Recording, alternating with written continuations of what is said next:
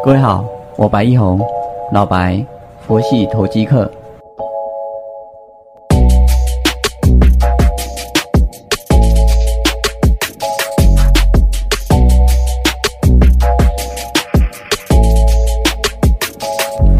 各位好，感谢你的再次收听，我是老白，佛系投机客。大盘最近创了历史的新高，要持持续的往上来走。啊，在这个过程当中，每个人的心里都多少会有一些浮动，啊，有点被嘎空手的味道，啊，被嘎空手还好，只是少赚了，最怕就是被嘎空头，啊，你可能去卷空一些觉得涨高的股票，或者说啊，你认为明年展望不大啊行的一些股票，结果反而被嘎空了。我想在多头市场啊，什么时候叫多头市场？我们可以从一个简单的一个技术图形来看呢，就是这样均线的排列。如果它是在三个均线之上啊，就比如说你设定的十日均线、月线、季线啊，在三三个均线之上，而且这三条均线都是往上的一个上扬，那我们可以命它为一个多头的样子。在多头市场，我们尽量不会去做放空的动作。而我前几集的一个呃视讯引导里面也有说到的，就是说啊，这个在 YouTube 上面，我演练的是一个，就是如果你是在空头市场去放空个股的话，那最多最多你也是赚百分之百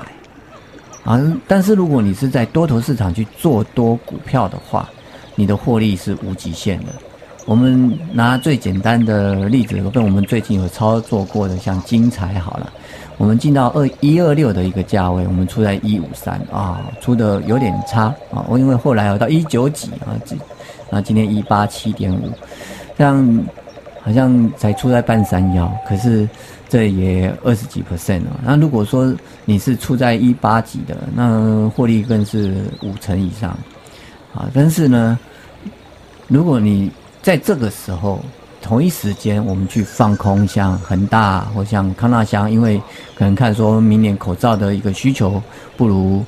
今年那么样的一个畅旺，那顶多顶多你也就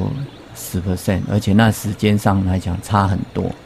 啊，在大边所谓的大边就是像呃，我们可能看到周 K 或者看到月 K 月 K 线的一个周期，或者周 K 线的一个周期。它都还是属于在一个多头排列的状况下，我们认为它大边是偏多的。而如果在大边是走空的状况下，我们在再来做一个持股的调节，然后再做一个保守的一个应对，相对来讲都还好，嗯，不到有什么风险的状况。所以在多头市场，我们尽量会以做多来讲。当然，以现在这样子一个过高。创新高的一个状况啊，我们做的一个应对就会是啊，控制你的持股的档数以及你的持股的一个比重啊，像我基本就会是控制在五档以内，然后持股比重就低于五成啊，就一档一成啊，五档就五成，顶多也就四成三成这样子。好，在这个过程当中，我们寻求就是说一个稳健能够往上来走，或者说是明年 Q one 有展望的一个个股，像我们现在持有的股票，可能有世纪钢，可能有万润啊，这些我们都是啊看的是 Q one 的一个营收成长的一个状况啊。绿能概念的部分今天有转强，像合金啊、细制材的部分哦，最近也是有在来往上来动。啊，半导体制造，哎，在台积相关供应链哦，像晶材、像嘉登或者是汉唐这些，其实他们都会有雨露均沾的一个营收成长。为什么呢？台积的资资本支出还是持续在往上来堆叠的，它跟三星的一个制成的一个竞争啊，那是无止境的，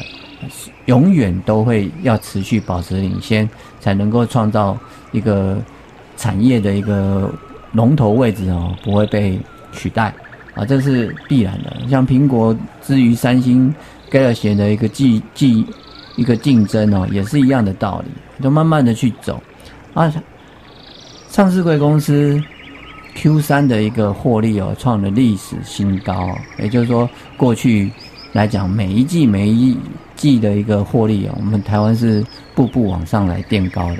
而是跟去年同期比，也是跟过去所有的 Q 来比，啊，那这是一个很，我认为是很辉煌的一个成就啊。那反映在股价上面，那当然就是加权就会创新高，只是在这个过程当中，是谁？涨得比较多，那是我们选股功力的问题。我们不求选到标股，但至少呢，我们能够做到就是，它能够在这个涨涨升的过程当中不要缺席。啊，前面几集我们有录到说 Q4 跟 Q1 我们的一个选股的一个方向啊，当然是在台积相关供应链上面啊，在绿能啊，在五 G 基建的这几个区块啊，目前看来。选股方向是没有问题的，而操作上面呢，也算是有正报酬啊，这个就符合我们进入市场的目的嘛。我们寻求是一周一 percent，七年三十七倍的一个慢慢走的一个节奏。我们的股票不会天天涨，不会天天涨停板，不会马上涨啊，但至少可以慢慢的往上来爬，这就没有问题。在车用电子这一块，可能明年也会被提到哦。但车用电子要非常注意的，就是说，有些是有量没有很好的一个获利，也就是说，它的供供应链是有打入进去，特斯拉供应链或者是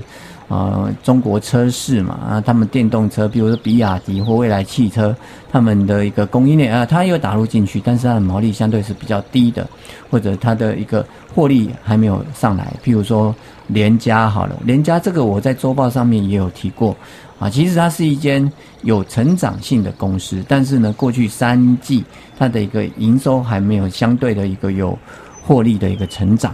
啊，那就是因为虽然它打入特斯拉的供应链，诶，而且也是有在持续出货的。啊，那就跟着特斯拉走，而特斯拉股价大涨，那不代表它的车卖得很好，啊，特斯拉昨天跟前天晚上的美盘都是大涨的。啊，原因是因为。它被选入了 S M P 五百的一个指数。啊，这个是资本上面的一个调整，跟它公司的一个营收成长状况是还没有一个直接的关系啊。这样子的状况下的时候，它的相关供应链其实没有理由大涨。如果今天那个消息是属于叫做啊特斯拉营收大爆发。哦，Model Three 卖的超好，打遍欧洲无敌手啊！这样子是不是超正向的一个 消息的时候？那它的一个供应链就都喷喷喷喷喷喷。好，我们把特斯拉这个名字换一个，换成叫做台积电。啊，台积电是营收是不是大好？啊，当然那机器垫垫高嘛，所以它月增率并不会说表现特别突出。可是今年的一个。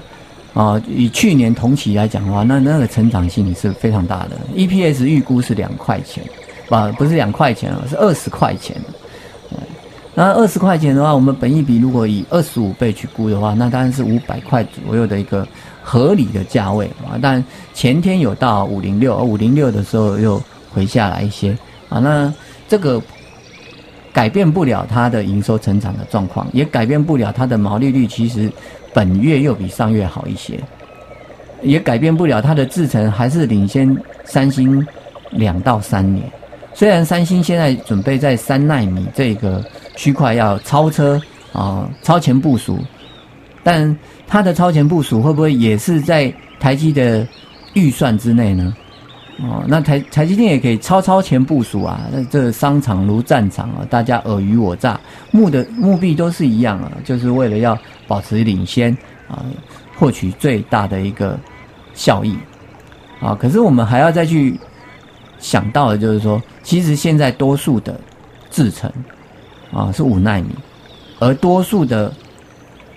嗯讲客户好了，比如说苹果、超微、辉达这些。他们所需要的，啊，泛大众的一个消费品，是五纳米制成就能够做的，啊，那谁在五纳米这一块吃到最多的订单，吃剩的才给三星，那是台积电啊，好，所以它扩厂的部分呢，持续在扩，而既有的订单的部分呢，还是掌握在他的手里，啊，客人户的粘着度还是优于三星，所以总体评价来讲的话，买台积电的零股也好，整张也好，是相对晚上睡觉是比较好睡觉的。好，所以提供我们选股的方向就会往两个区块，一个台积电的耗材的部分啊，它的成长空间；另外一个就是台积电的一个资本支出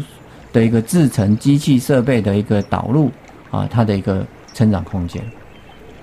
啊，这样就有好多股票可以选哦。那你选到了，不代表马上要进场啊，可以耐心的给它等一段时间啊，等到有比较好的一个切入点啊，下跌收下影线回撤某均线啊，你再做进场，相对来讲安全以及获利呢，风暴比就合理了。OK，这是我们今天的部分，提供给大家做参考，谢谢。